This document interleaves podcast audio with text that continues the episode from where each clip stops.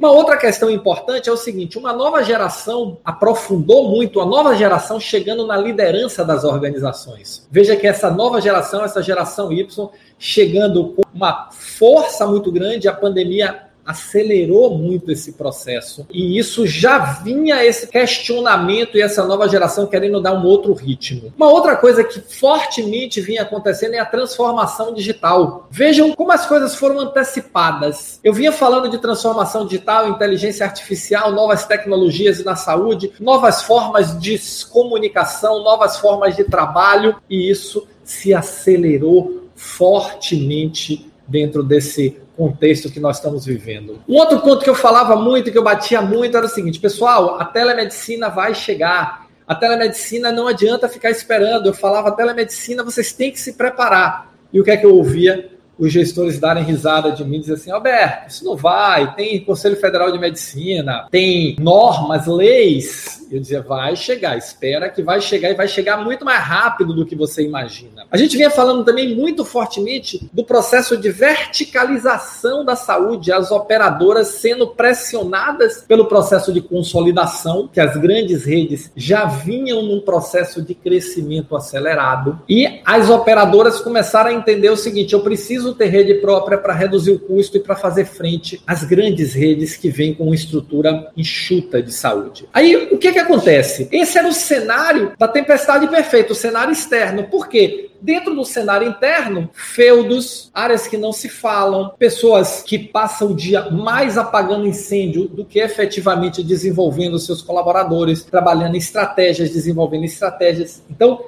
aquele administrar o dia a dia. Isso funcionou, pessoal, por muito tempo. Não adianta dizer que não funcionou. Funcionou por bastante tempo esse cenário. Só que o que, que acontece? Vem a pandemia. E aí você pode perguntar para mim e dizer o seguinte, Roberto, que é que você achou que anteciparia esse cenário? Eu acreditei fortemente que o 5G anteciparia esse cenário e que seria o elemento de transformação seria a tecnologia 5G. Mas antes que essa tecnologia chegasse, o que foi que aconteceu? Chega o Covid-19, chega a pandemia do corona. E aí, pessoal, quantos de vocês não viveram isso? Tudo se acelera, entra num ritmo louco. Quem não foi que viveu aqui aquela loucura que nós passamos em março, abril, maio do ano passado, onde nós tínhamos pico de doença como nós temos hoje, mas a gente não conhecia, não sabia o que era. As organizações não sabiam se iam se preparar para super demanda ou sobre demanda. As operadoras fecharam as cirurgias eletivas, o faturamento caiu.